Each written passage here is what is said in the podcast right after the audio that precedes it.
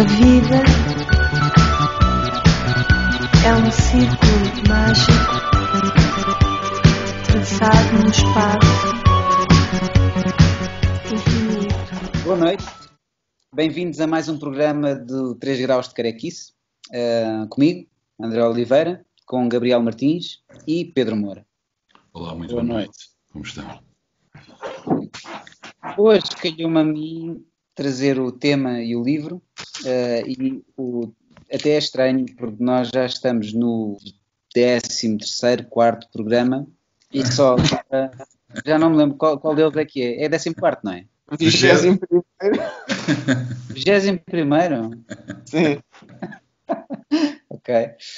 Uh, tenho que parar de beber whisky enquanto faço isto. Uh, e, e, e, parece estranho só agora uh, trazermos este tema, que é um tema que está intimamente ligado a, a, séries conhecidas de banda desenhada, que é o tema do futuro, o futuro por vir.